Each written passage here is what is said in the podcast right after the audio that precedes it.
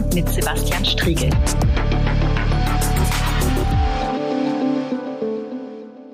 Ja, hallo. Einmal mehr darf ich alle Zuhörenden begrüßen zu einer neuen Folge der großen Anfrage. Nachdem ich in der letzten Folge den Polizeiforscher Raphael Bär zu Gast hatte, um mit ihm über Rassismus in der Polizei und die Rolle der sogenannten Cop Culture zu sprechen, wollen wir das Thema diese Woche vertiefen und uns speziell unserem Land Sachsen-Anhalt zuwenden. Nicht nur die in diesem Jahr gestiegene Zahl von Verdachtsfällen auf Rechtsextremismus, Antisemitismus und Rassismus in der Polizei, sondern vor allem auch die kürzlich bekannt gewordene Tatsache, dass ein in der Liegenschaft der Bereitschaftspolizei in Magdeburg ansässiger Imbiss unter Polizistinnen und Polizisten schon seit den 1990er Jahren als der Jude geschmäht wurde, ohne dass das je problematisiert wurde, hat die öffentliche Debatte in Sachsen-Anhalt noch einmal verstärkt.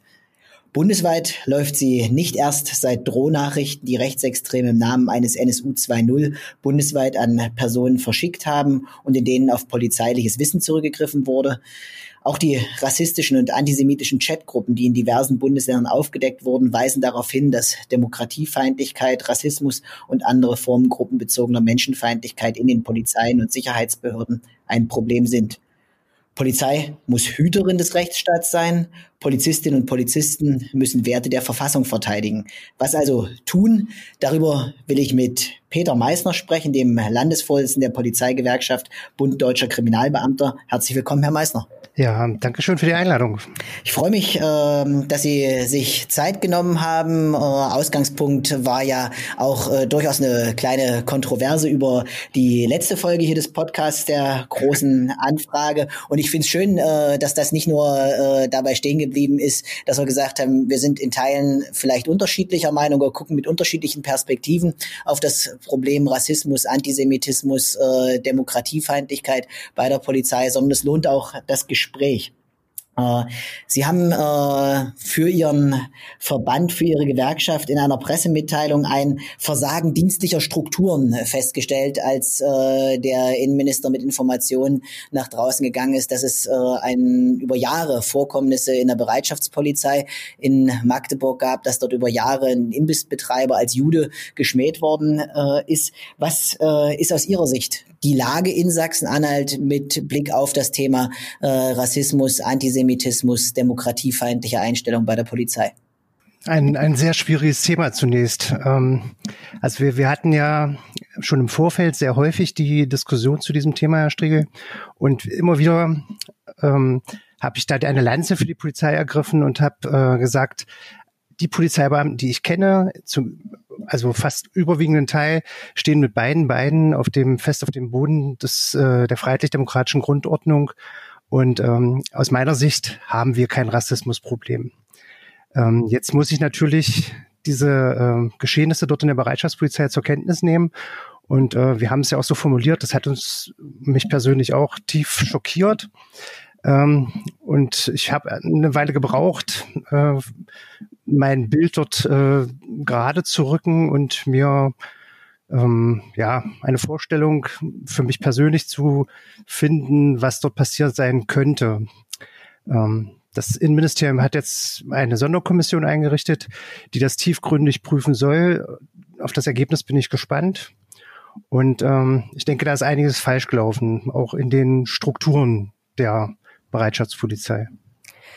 Mich äh, würde interessieren, äh, es ist ja nicht das einzige Vorkommnis. Ich habe schon am Anfang gesagt, es gab in den letzten Jahren und in den letzten Monaten verstärkt immer wieder Momente, in denen äh, Polizeibeamte und Beamte in die Kritik äh, geraten sind, weil es Vorkommnisse gab, die Anlass zumindest dazu gegeben haben, äh, dass dort Rassismus im Spiel gewesen sein könnte und weil natürlich immer auch äh, die Frage war, inwieweit ist das für eine Organisation oder für Organisationen von äh, Polizei prägend. Wir haben unlängst äh, eine ganze Reihe von Chatgruppen mhm. gesehen, die äh, bekannt geworden sind bundesweit mit ganz klar rassistischen, mit ganz klar antisemitischen äh, Inhalten ja. zum Teil. Äh, es ist von angehenden Polizeischülern berichtet worden, die gesagt haben, äh, hier gibt es ein Problem in der Organisation, ich kann hier nicht weiter äh, als Polizeischüler äh, dabei sein. Das bezog sich bundesweit äh, auf unterschiedliche Polizeien des Bundes äh, und der Länder.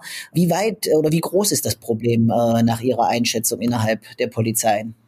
Ja, das ist ähm, Also ich, ich glaube, es, es gibt da keine, keine einheitliche Antwort dafür. Diese Phänomene, die Sie beschrieben haben, gerade diese Chatgruppen, ähm, das sind natürlich Fakten, äh, die einen schon unglaublich nachdenklich machen. Wie gesagt, ich bin jetzt seit 30 Jahren in diesem Beruf, habe sehr viele Polizeibeamte kennengelernt in Sachsen-Anhalt und anderswo und ähm, hatte nie den Eindruck, dort in einer rassistischen Truppe unterwegs zu sein. Äh, ganz im Gegenteil, das sind alles Leute, die durchaus jederzeit äh, sich für unseren Staat ins Zeug geworfen haben und auch für die Ideen, die so ein demokratischer Staat, äh, die einen so dem, solchen demokratischen Staat tragen. Ähm, umso mehr ist es für mich auch sehr schwierig, damit umzugehen. Ähm, die Sachen sind da und ähm, sie haben Ursachen. Und unser Verband ist ja schon seit, äh, seit mittlerweile mehreren Jahren äh, der Ansicht, dass es sehr wohl Sinn macht, wissenschaftlich dieses ganze Phänomen zu untersuchen, gerade um die ganzen Kollegen, die äh, eben überhaupt nicht davon betroffen sind, zu schützen. Ähm, ich selber muss sagen, ich bin solchen Studien immer relativ entspannt gegenüber gewesen. Ich denke, sie sind erforderlich mittlerweile, auch weil eben die Realität uns da ähm, eines, äh, also mit Sachen belehrt hat, die ich mir vorher ehrlich gesagt nicht vorstellen konnte.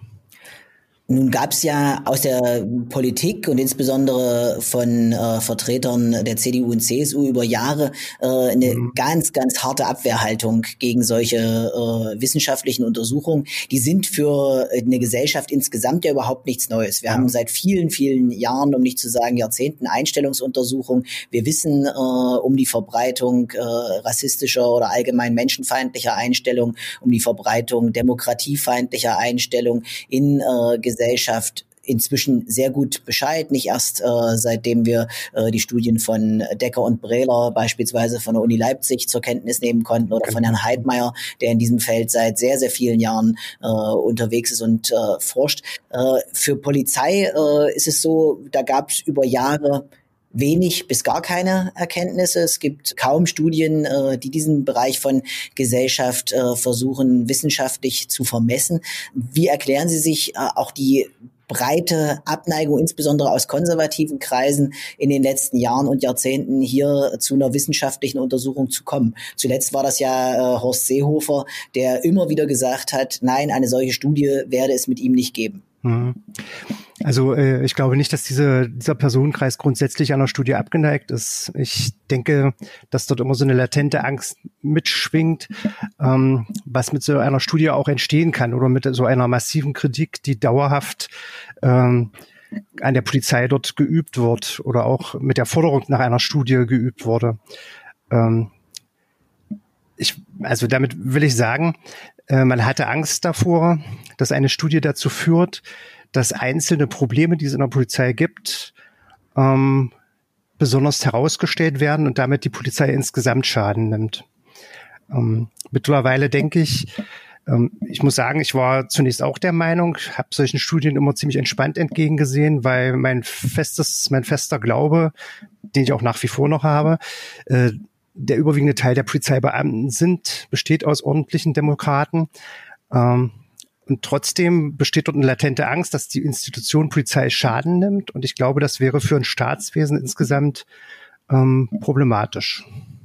Okay, ich glaube, da sind wir uns einig. Das mhm. sollte nicht das Ziel sein, dass äh, die Organisation Polizei als solche Schaden nimmt, weil sie ist in einem Rechtsstaat notwendig. Äh, mein Eindruck wäre allerdings eher, äh, die Organisation nimmt Schaden, wenn äh, eben solche Probleme nicht angeschaut werden, äh, wenn solche Probleme nicht äh, thematisiert werden, äh, wenn sie hinter den Dingen weiterhin da sind, ohne dass sie angesprochen werden insofern, Sie haben gesagt, Sie gehen davon aus, die überwiegende Zahl äh, der Beamtinnen und Beamten äh, stünde auf dem Boden der Verfassung äh, und würde sich da äh, entsprechend verhalten. Ähm, das würde ich auch nicht bezweifeln. Gleichzeitig ist die Frage, ob das reicht, äh, wenn es nur die überwiegende Zahl ist oder ob eine Organisation, die das staatliche Gewaltmonopol nicht nur repräsentiert, sondern es auch ausüben muss, ob die nicht darauf äh, hinarbeiten muss, dass in ihren Reihen ausschließlich Leute äh, unterwegs sind,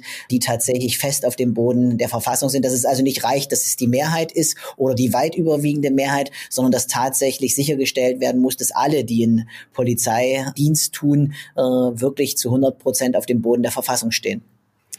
Ja, da sind wir natürlich absolut d'accord. Auf jeden Fall müssen alle Polizeibeamten oder das muss das Ziel sein, dass alle Polizeibeamten entsprechend äh, auf dem äh, Boden der Demokratie, der, der freiheitlich-demokratischen Grundordnung stehen, ganz klar. Ähm, seit es Polizei gibt, gab es auch immer wieder schwarze Schafe. Das ist ja so ein Begriff, der mittlerweile so ein bisschen in, in Mitleidenschaft gezogen wurde, weil es eben offensichtlich relativ viele schwarze Schafe gab. Ähm, die müssen erkannt, benannt und aussortiert werden. Das ist ganz klar. Also da sind wir absolut d'accord. Ähm, die Frage ist der, der Weg dorthin, wie der erfolgen sollte. Also, wie gesagt, seit 30 Jahren bin ich bei der Polizei. Es gab schon immer Probleme innerhalb der äh, Polizei mit einzelnen Kollegen, die äh, Straftäter geworden sind, die Straftaten begangen haben. Das wurde schon immer verfolgt. Es wurden immer entsprechend Strafanzeigen gefertigt und die Kollegen wurden äh, aus dem Dienst entfernt, wenn es erforderlich war. Ähm, also das ist außer Frage. Der Punkt ist halt diese Betrachtung der Organisation insgesamt. Und äh, das war ja Ausgangspunkt unseres, unserer Frage vorhin. Ähm, eine Studie kann natürlich, je nachdem, wie sie durchgeführt wird, zu verschiedenen Ergebnissen führen. Und das könnte problematisch sein, wenn ich die Polizei unter einen Generalverdacht stelle. Und ähm, der darf eben nicht, also den darf es nicht geben. Wobei ich sagen würde, eine wissenschaftliche Studie äh, ist als solches ja nicht geeignet, einen Generalverdacht herzustellen, sondern mhm. äh, sie. Ja, da gibt es schon Studien, die da durchaus geeignet sind. Entschuldigung. Naja, aber sie weisten, sie weisten den Befund aus. Äh, Im nächsten Schritt wäre dieser Befund äh, zu diskutieren und wäre äh, zu fragen, was folgt daraus. Äh, also die wissenschaftliche Studie sehe ich jetzt äh, zunächst mal nicht als Generalverdacht gegen Polizei. Die Frage ist aus meiner Sicht, was wird dann im nächsten Schritt, also wie, wie diskutiert eine Gesellschaft einen solchen Befund? Ja, also auf jeden Fall finde ich es begrüßenswert, das Problem an sich zu diskutieren. Das muss diskutiert werden und dafür brauchen wir eine Grundlage. Und eine Grundlage können wir nur wissenschaftlich erreichen. Da sind wir absolut d'accord. Ähm, über die Art ja. und Weise, wie die Studie denn durchgeführt wird, muss man sich unterhalten und äh, welche Fragestellungen dort äh, sinnvoll sind. Darüber muss man durchaus sprechen. Was wären Fragestellungen, die Sie aus Sicht äh, einer Polizeigewerkschaft äh, formuliert wissen wollten? Naja, also aus Sicht einer Polizeiwerkschaft würde mich schon mal interessieren, äh, welche Verantwortung hier auch der Dienstherr hat gegenüber seinen Beamten.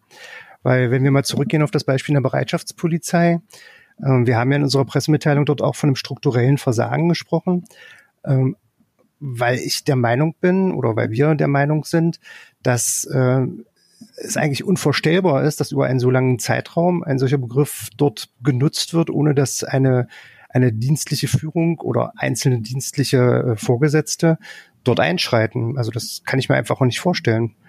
Also ich habe oft genug in meiner dienstlichen Laufbahn äh, Kollegen erlebt, die sich in der Wortwahl mal vergriffen haben, aber da gab es immer ganz schnell einen Dienstvorgesetzten oder einen Kollegen, der entsprechend äh, einen kleinen Hinweis gegeben hat und äh, dann wurde das auch korrigiert. Und das ist manchmal vom Sprachgebrauch her keine böse Absicht, sondern halt äh, möglicherweise sprachlich schludriges Verhalten. Aber das macht es nicht besser. Nee, im Gegenteil. Also mhm. hier, hier scheint ja in Magdeburg äh, zumindest, äh, wenn wir Kenntnisstand äh, die Presseberichte zum jetzigen Zeitpunkt nehmen, über Jahre eine solche Formulierung gängig gewesen zu sein, ohne dass das Anstoß erregt hat, weder im Bereich derjenigen, die das genutzt haben, noch im Bereich von Dienstvorgesetzten. Insofern spricht das ja eher dafür, dass es dort ja, ein Problembewusstsein äh, für die Frage äh, einer antisemitischen Schmähung nicht gegeben hat äh, und äh, dass insofern auch tatsächlich alle Ebenen von Polizei anzusprechen sind äh, und äh, zu fragen ist, was muss auf den unterschiedlichsten Ebenen getan werden, damit so äh, ein Sprachgebrauch und dahinterliegende Gedanken eben sich nicht mehr als salonfähig erweisen. Genau. Also um, um das auch nochmal deutlich zu sagen, dieser Sprachgebrauch wäre auch bei jeder anderen Personengruppe ganz äh, schrecklich. Und äh, umso mehr, wenn er innerhalb der Polizei benutzt wird. Also das war für mich tatsächlich unvorstellbar, muss ich ehrlich sagen. Ähm. Wenn wir, wenn wir auf äh, die Befunde von wissenschaftlichen Untersuchungen in den letzten Jahren schauen zum Thema Polizei und Demokratie und menschenfeindliche Einstellungen, äh, und ich habe schon gesagt, dass äh, die Forschungslage da eher äh, ja noch unzureichend ist, einfach weil es äh, über die letzten Jahrzehnte keine äh, breiten Studien da gab. Aber der Befund ist doch äh, so, dass Forscherinnen und Forscher sagen, äh, es gelingt relativ gut mit den äh, derzeitigen äh, etablierten Mechanismen, diejenigen durchzusieben, die zu Polizei kommen, die in den Polizeidienst eintreten. Sprich, äh, diejenigen, die neu an den äh, Polizeifachhochschulen und Hochschulen anfangen. Ähm, da scheint die Auswahl ganz gut zu gelingen, dass es sich äh, da auch äh, um Menschen handelt, die tatsächlich auf dem Boden der Verfassung stehen. Gleichzeitig wird beschrieben, dass diejenigen, äh, die dann in den praktischen Dienst, in den praktischen Alltag kommen, dass sich an dieser Stelle menschenfeindliche Einstellungen, Stereotype, dass sich die an dieser Stelle verfestigen können. Ist das auch Ihr Eindruck? Dass sozusagen in dem Moment, wo die Alltagserfahrung eintrifft äh, und mhm. beginnt, dass dann auch äh, sich Problemstellungen an dieser Stelle ergeben? Gut, ich kann das natürlich nicht wissenschaftlich belegen, aber ähm, also die, die Aussage ist schon nachvollziehbar. Polizei hat nun mal nicht mit den, äh, mit den äh, Menschen zu tun, die sich in einer Gesellschaft gut äh, integriert haben oder die in einer Gesellschaft gut integriert sind, sondern äh, Polizei hat es mit, mit Personen zu tun, die äh, aus der Gesellschaft hervorstechen negativ. Und ähm, da meine ich jetzt äh, nicht nur Migranten, sondern auch normale ähm, Bewohner, die keinen Migrationshintergrund haben, ähm, also äh, wir haben immer mit den, mit den negativen Seiten des, der, der Menschen zu tun. Und das kann natürlich durchaus ein Bild prägen, auch im beruflichen Alltag. Aus dem Grund, und das ist ja auch eine alte Forderung unseres Verbandes, äh, ist es unbedingt erforderlich, äh, dass die, die Kollegen halt in Form einer Supervision oder anderer Möglichkeiten ähm, die Tagesprobleme aufarbeiten. Und das ist leider auch ein tatsächlich ein strukturelles Problem, dass die Kolleginnen und Kollegen oftmals ähm, alleingelassen werden mit den Problemen. Da ist es halt wichtig, die Streifenwagen zu besetzen und die, die Dienste abzusichern.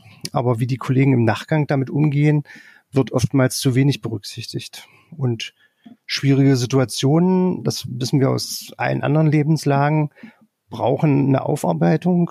Und diese Aufarbeitung in so speziellen Fällen sollte durchaus organisiert sein. Und ähm, an der Stelle gibt es Handlungsbedarf seitens äh, des Dienstherrn. Ähm, da gibt es eine Fürsorgepflicht auch gegenüber den Beamten. Und wenn die nicht ausreichend erfüllt wird, dann kann es durchaus zu solchen negativen Stereotypen kommen. Das heißt, Sie wünschen sich äh, auch mehr Gelegenheit äh, zum Reflektieren, zum genau. Besprechen von Einsatzsituationen und nicht nur Abwickeln des Tagesgeschäftes, äh, ohne dass da die Möglichkeit besteht, auch äh, Dinge nachzubesprechen. Genau. Also in Ansätzen gibt es das ja, das Land versucht das. Aber wie bei so vielen Sachen ist es oft eine, eine finanzielle Frage, es ist eine Frage von Ressourcen, Ressourcenverteilung.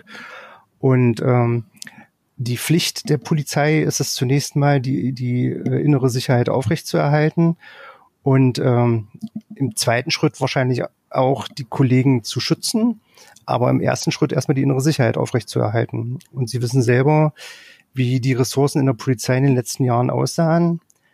Ähm, da wird an allen Ecken und Enden gespart, damit wir das Tagesgeschäft realisieren können.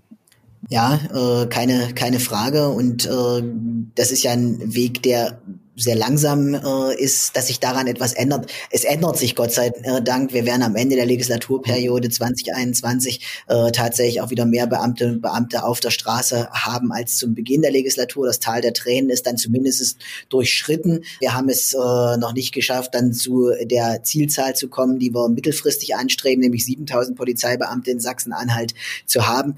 Aber eine Trendwende ist erkennbar. Mhm.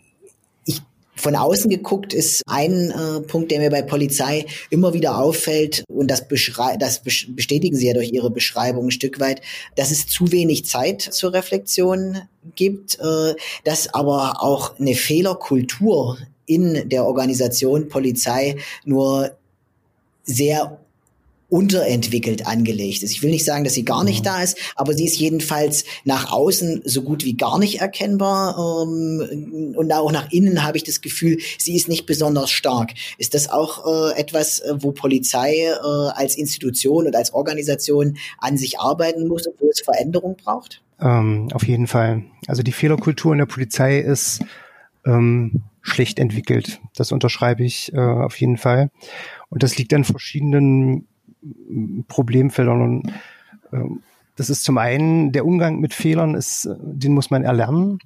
Ähm, mit dem muss man auch entspannt umgehen und ihn nicht als, als persönlich betrachten. Das ist ja oftmals bei, bei Fehlerdiskussionen ein Problem, dass sie sehr individuell geführt werden.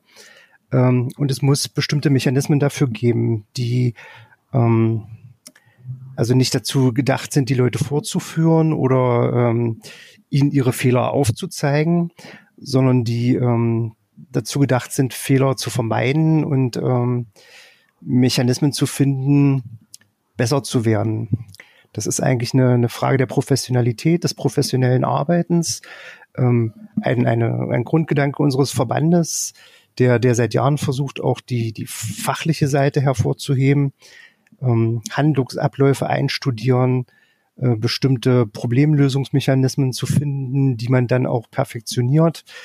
Ähm, das sind alles Sachen, die in der Polizei leider ähm, ja also im Moment nicht den Stellenwert haben, den sie haben müssten. Und das ist durchaus auch dem, dem Personalbestand geschuldet, also dem Umfang des Personalbestandes. Schauen Sie, ich komme aus einer Polizei, die war vor 30 Jahren, ähm, hatten wir in Sachsen-Anhalt ich glaube, so zwischen neun und 8000 Polizeibeamten. Das war so irgendwie auf dem Weg dazwischen. Ähm, das ist kontinuierlich abgebaut worden.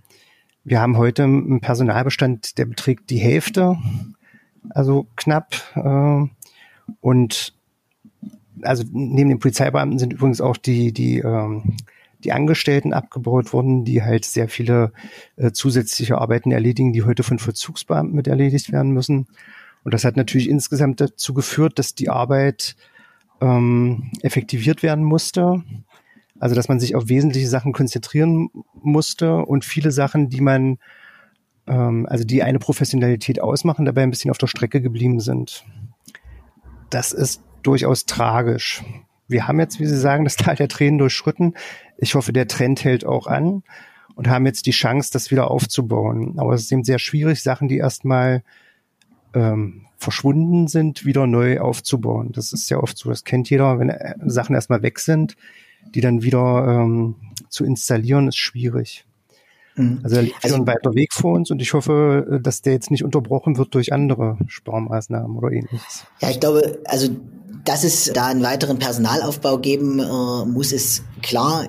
Ich frage mich, braucht es zusätzlich zur Frage, wie viel Personal habe ich dort, auch noch andere Veränderungen? Also ich habe mhm. immer wieder von, von außen äh, geguckt, oft das äh, Gefühl, dass Polizei sich schwer tut, damit auch mit Gesellschaft, mit verschiedenen, auch unterschiedlich geprägten äh, gesellschaftlichen Akteuren in den äh, Dialog zu kommen und Anregungen von außen aufzunehmen. Sprich, äh, Polizei ist als Gefahrengemeinschaft organisiert, äh, eine relativ stark, eine relativ stark geschlossene Institution äh, und jedenfalls nach meinem äh, Dafürhalten tut sie sich schwer, auch in Dialogprozesse äh, mit Gesellschaft zu kommen.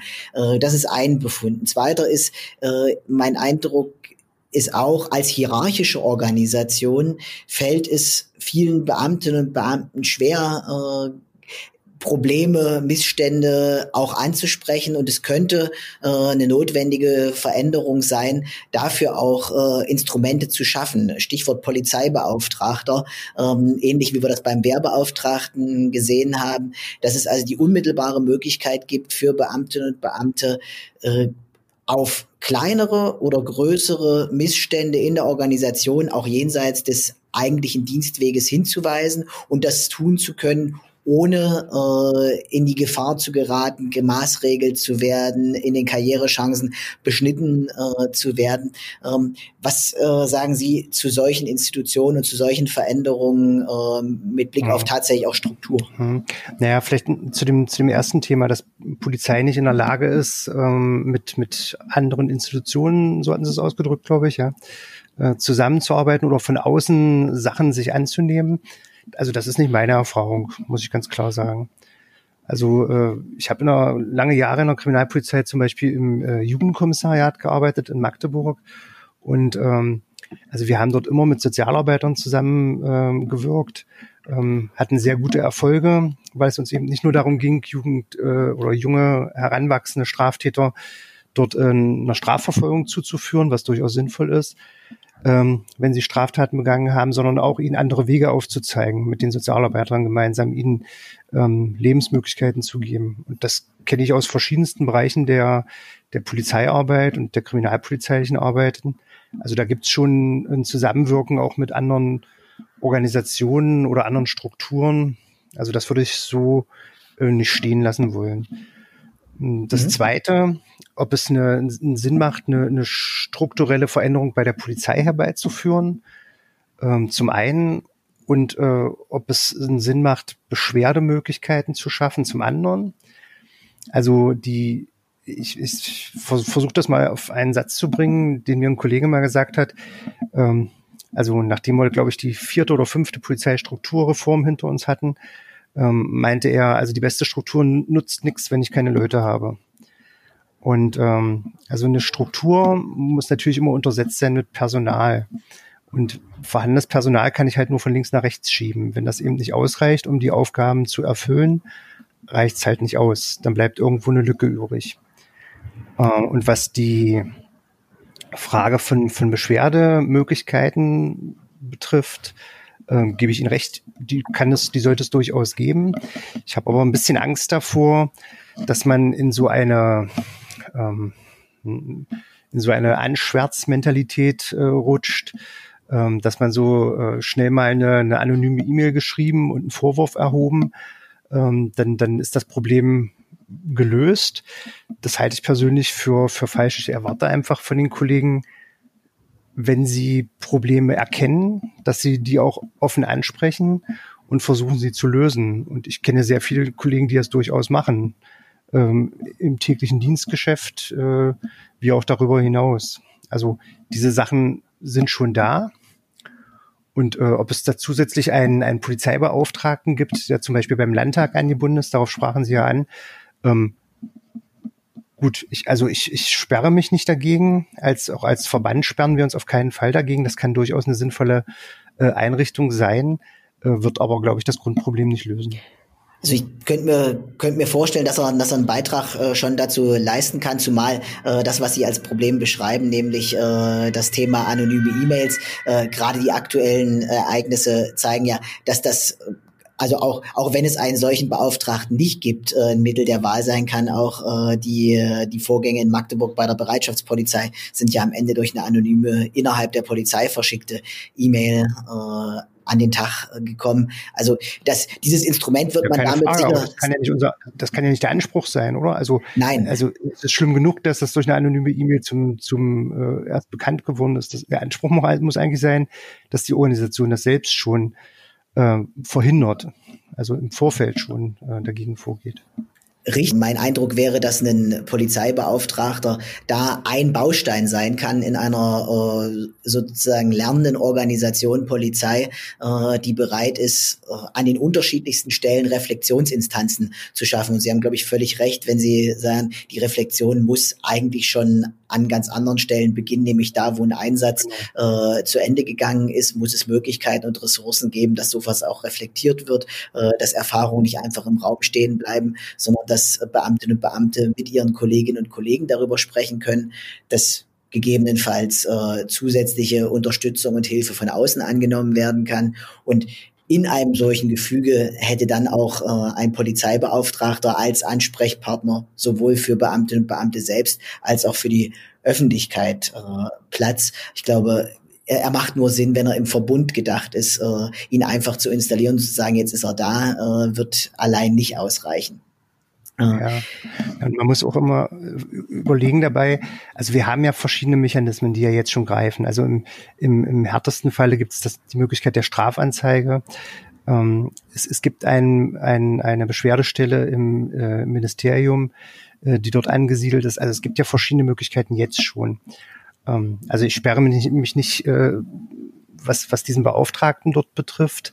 Äh, die Frage ist bloß, ob wir da nicht zu viele Stellen schaffen, äh, die das gleiche Problem dort bekämpfen sollen. Also aus meiner Sicht müsste die Organisation selbst äh, diese Fähigkeiten entwickeln, ähm, dass es dazu gar nicht erst kommen müsste. Und die, die Institutionen, ähm, um, um Probleme dann zu beseitigen, die haben wir. Das sind die Strafverfolgungsinstanzen, äh, die dann greifen müssen. Also wenn ein, ein Polizeibeamter, wie auch jeder andere Bürger, eine Straftat begeht, dann muss eine Strafanzeige gefertigt werden, dann muss das eben halt äh, entsprechend bewertet werden von, von der Justiz dann. Äh, diese Mechanismen sind ja da und die funktionieren ja auch sehr gut. Mhm. Wobei ja bisweilen auch äh, Dinge unterhalb der Strafbarkeitsschwelle trotzdem problematisch äh, sein können. Also wenn wir über mhm. das äh, sprechen, was äh, in Magdeburg passiert ist, also ohne dass ich das jetzt vertieft prüfen konnte, aber mein Eindruck ist, hier geht es nicht um Strafbarkeit, wenn es die Bezeichnung des Imbissbetreibers dort gab, sondern hier wird eine Mentalitätsfrage äh, und einen, äh, sozusagen ein Blick auf die auf die Welt äh, als äh, problembehaftet sich herausstellen. Und äh, insofern ist die Frage, wie schaffen wir es in der Organisation zu einem Diskussionsklima zu kommen, wo auch solche Dinge angesprochen werden können, wo wir uns jedenfalls meine Einschätzung noch ein gutes Stück weit von Strafbarkeit entfernt bewegen. Hm, okay, ja. Und äh, darüber, darüber muss ja, muss ja trotzdem auch gesprochen werden und muss auch jenseits von, von Ausbildung gesprochen werden können. Ähm, also auch im normalen Dienstalltag äh, sollte dafür Raum sein, äh, diese Dinge zu bewerten. Äh, damit kommen wir vielleicht noch zu einem äh, letzten Thema, nämlich äh, dem Antidiskriminierungsgesetz. In äh, Berlin ist ein solches äh, seit kurzem in Kraft. Es gab davor eine sehr, sehr heftige, äh, in Teilen auch, äh, würde ich sagen, polemische Debatte über die Frage, äh, was ein solches Gesetz leisten kann oder was zu befürchten ist, äh, wenn es denn in Kraft äh, tritt. Ziel der Regelung ist ja, dass diejenigen, die betroffen sind von staatlichen Maßnahmen, eine Chance haben, wenn sie diese staatlichen Maßnahmen als äh, willkürlich wahrnehmen, wenn sie diese staatlichen Maßnahmen als diskriminierend äh, wahrnehmen, dann auch tatsächlich gegen den Staat äh, vorgehen zu können. Es richtet sich nicht gegen den einzelnen Beamten, gegen die einzelne Beamtin, sondern es ist der Versuch, eine, einen Machtungleichgewicht ein Stück weit aufzulösen, äh, wenn es darum geht, äh, zum Beispiel, äh, dass wir Polizeikontrollen sehen, äh, die möglicherweise äh, nach ähm, Gesichtspunkten von Racial Profiling durchgeführt werden. Was ist Ihr Blick äh, als Polizeigewerkschafter auf ein solches Gesetz? Naja, ich habe mich ja, also wir haben ja dazu Stellung genommen ähm, als, als Landesverband. Ähm, also ich verstehe den Ansatz dieses Gesetzes. Was mich daran stört, ist der Bild, äh, der, der, der Blick dahinter, dass, ähm, dass die, die polizeilichen oder dass der, der hier geht es ja hauptsächlich um die Polizei, die wir da betrachtet haben, dass ähm, die Polizei als Gegner betrachtet wird. Also Sie haben es ja jetzt in Ihrer Fragestellung schon schon drinne. Man wird, äh, man man will ein ein Kräftegleichgewicht herstellen. Also die Polizei, so ist mein Bild von Polizei, ähm, ist dafür da, den Status quo in diesem Staat zu erhalten. Gesetze, die durch die ähm, durch die Parlamente beschlossen werden, durchzusetzen. Ähm, also die Polizei ist ja nicht gegen jemanden oder, oder für jemanden. Das ist auch mal die Frage, bei Demonstrationen wird das auch mal wieder äh, thematisiert, dass, warum schützt die Polizei denn die, die rechten Demonstrationen? Oder, ähm, oder an, oder jetzt die, die Querdenker-Demonstrationen oder ähnliches. Also wir schützen nicht die, die, die äh, Gedanken, die zu den Demonstrationen führen, sondern wir schützen das Grundrecht zu demonstrieren. Und ähm, aus, aus diesem Grunde halte ich so ein Gesetz für ähm, also eigentlich nicht erforderlich, wenn alle das gleiche Bild von Polizei hätten.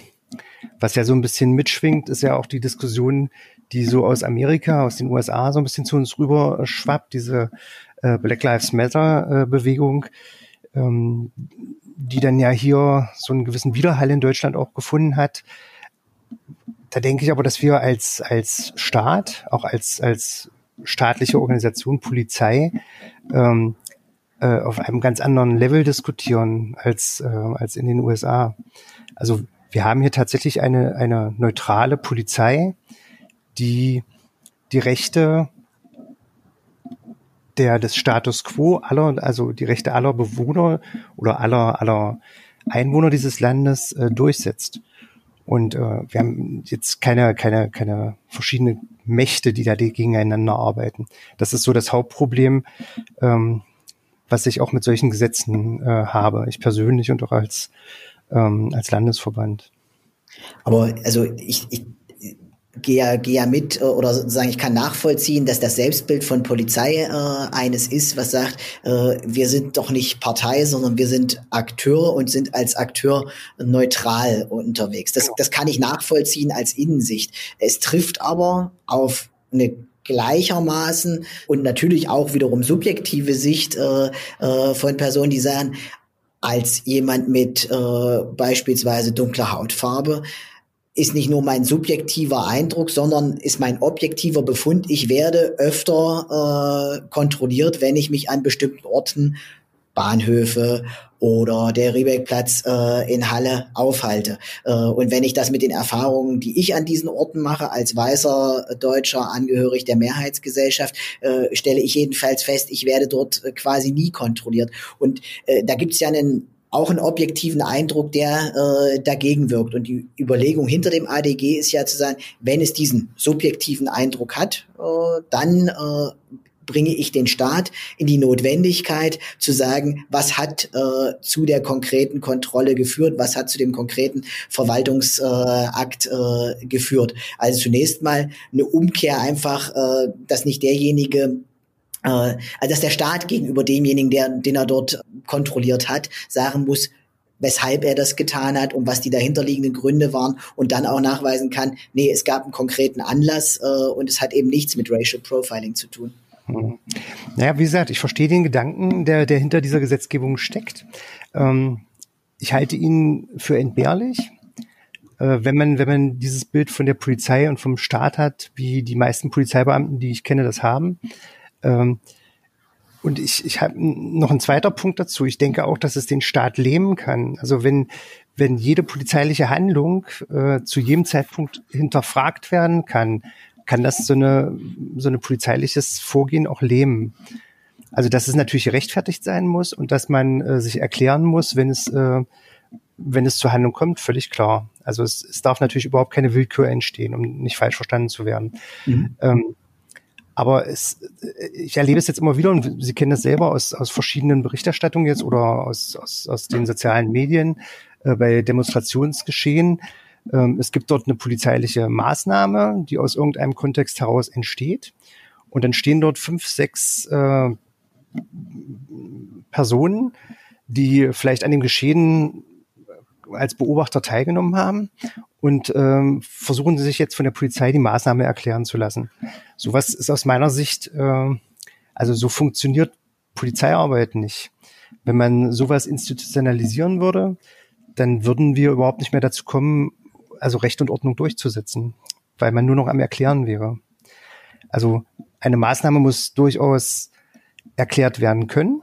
Sie muss verhältnismäßig sein, ohne Frage aber äh, nicht zu jeder Zeit und nicht gegenüber jedermann. Ansonsten leben wir auch diese Möglichkeit, die wir dort haben als Staat oder als mhm. Polizei. Kann ich, kann ich nachvollziehen, dass das nicht äh, sozusagen in der jeweiligen Situation direkt äh, möglich sein äh, wird jedes Mal. Wobei mein Eindruck auch ist, das Gesetz versucht ja gerade äh, diesen Umstand, diesem Umstand auch Rechnung zu tragen und sagt nicht, das muss in der Situation erklärt werden, sondern es kann im Nachhinein eben äh, einer Betrachtung unterzogen werden und dann auch einer Beurteilung äh, und dann kann festgestellt werden, war eine bestimmte Maßnahme tatsächlich gerechtfertigt äh, in allen ihren Facetten oder war sie es nicht äh, und das gibt dann für diese konkrete Situation, aber eben auch für weiteres polizeiliches Handeln natürlich auch äh, Rechtssicherheit und einen Rahmen ein Stück weit äh, vor. Mhm. Ich danke Ihnen, Herr Meissner, dass Sie sich die Zeit genommen haben. Wir kommen schon langsam zum Ende des Podcastes hier.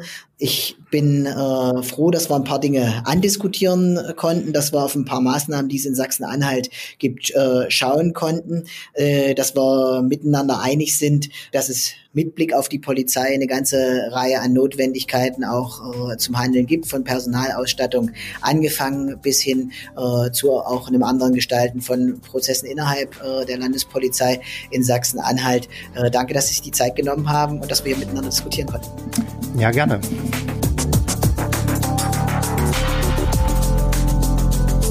Die große Anfrage. Ein Podcast von und mit Sebastian Striegel.